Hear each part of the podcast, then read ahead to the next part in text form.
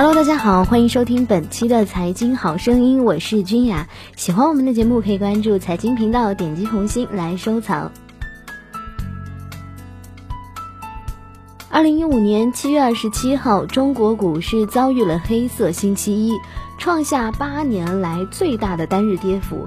当日收盘，沪指报三千七百二十五点五六点，跌百分之八点四八，成交额七千二百一十二点九八亿元。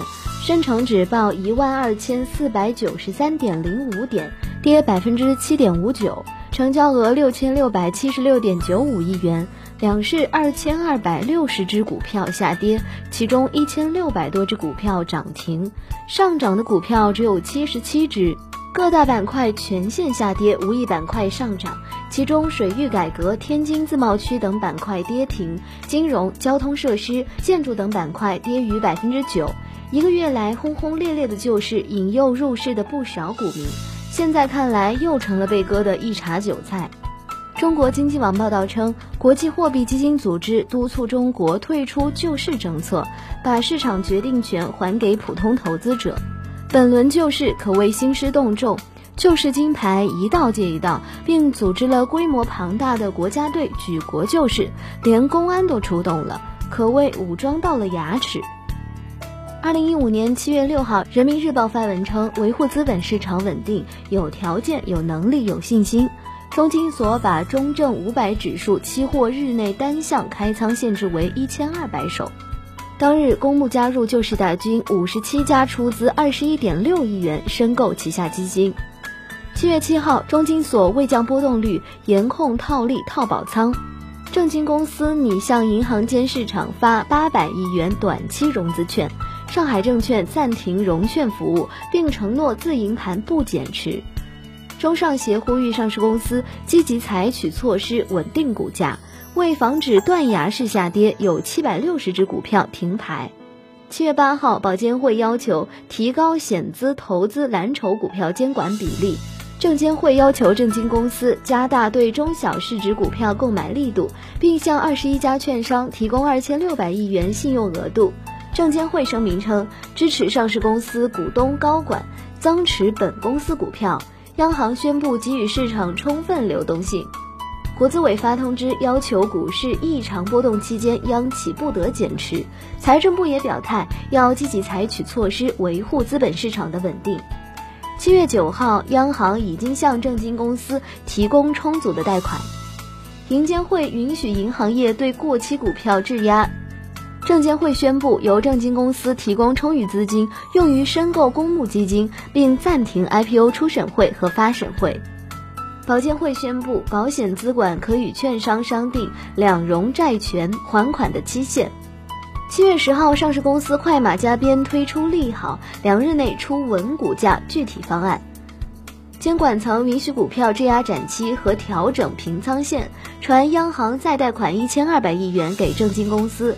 多家银行提供拆借资金，IPO 暂停或延至年底，注册制推进放缓。央行和不少央企拿出大量的资金去救市，股民炒股赔了，怎么可以用全体纳税人的钱去补偿呢？让不炒股的人赔偿炒股的人的损失，这好比是让不赌博的人为赌徒偿还赌债，这公平吗？有官员称，这次股市暴跌是境外敌对势力针对五星红旗来的，为此把救市当做一项爱国的政治任务。股市就是股市，把好端端的一个供求市场规律政治化、无限上岗，是这次股灾的人为因素。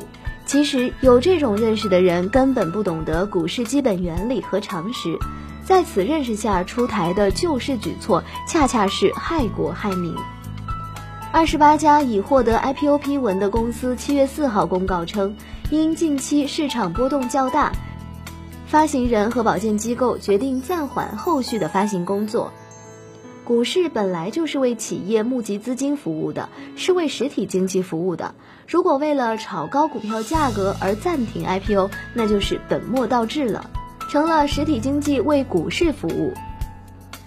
停止发行新股，实体经济得不到资金，这就意味着某些企业生产萎缩或者是停滞，这必然会让经济下行压力增大，阻碍保增长目标的实现。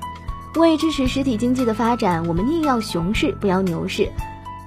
因为牛市会从实体经济吸走过多的资金，到时实体经济增速放缓甚至萎缩，对股市和宏观经济的时间序列进行分析，就会发现，牛市期间 GDP 增速放缓甚至是负增长，熊市期间 GDP 增速加快。这次打击恶意做空，何为恶意做空呢？有恶意做空，必然就有恶意做多，而且恶意做多在先，恶意做空在后。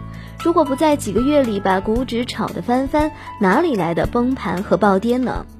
这次股灾的根源是恶意做多，要打击也应该是打击恶意做多才是。维护股市的稳定，应该是在疯牛阶段出手，抑制股市过热，及早刺破股市的泡沫，这样才能防止股市暴跌啊！我国这轮疯牛市把社会搞得乌烟瘴气，职员炒股懈怠了办公，工人炒股耽搁了生产，学生炒股不听老师讲课，农民炒股荒废了农田。例如，某媒体针对于大学生炒股的现象进行调查显示，百分之三十一的大学生在炒股，其中百分之二十六的炒股学生投入五万元以上。一些大学生因炒股连作息都混乱了。甚至上课看盘，完全不听课。二零一五年五月末，全国股票有效账户数一点八亿户，按一个股票有效账户为一个家庭，一个家庭三口人计算，全国有五点四亿人参与了炒股。要知道，炒股其实在某种程度上是有一些赌博的性质的。股市一旦形成羊群效应，就有了内在的惯性。上行阶段利空也是利好，下行阶段利好也是利空，两市仍狂跌不止，这也是市场规律。疯牛狂奔，精力耗尽，必然要大病一场。大牛市后面必然是大熊市，主力从六月二号到七月七号持续出逃，人们的普遍心理是股市泡沫仍未挤尽，就是如飞蛾扑火。七十二计走为上策。七月八号和九号主力才加仓，七月十号开始主力再次减仓，在这之后仅有的七月十六号、十七号、二十三号三天，主力资金有流入，也仅流入一千零九十多亿元。而在七月二十七号一天，主力就出逃了一千八百一十三亿元。我们退一步说，算救市成功，那也无非是诱惑股民重新集资杀回股市，这无异于磨快刀子再割一茬韭菜。这次股灾和一些官员和官媒毫无股市常识、毫不负责任的煽动忽悠有直接的关系。事实证明，所谓的改革牛、国家牛市，四千点才是牛市的开端，纯属误导性忽悠，把这么多的股民误导进股市，让他们损失了大量的金钱和精力，诱发了很多家庭矛盾和社会危机。总之呢，股市是多与空的对立统一体，多与空两者互为自己存在的前提。打击空头就是打击多头，消灭空头就是消灭股市。证监会是证券法的具体执行者，是股市里的多与空的裁判，一定要为多空创造公平市场博弈环境，绝不能拉偏价。歧视或偏袒任何一方，更不能赤身裸体的直接参与炒股，既当裁判员又当运动员。好了，以上就是今天财经好声音的全部内容，感谢各位的收听，我是君雅，我们下期节目不见不散喽。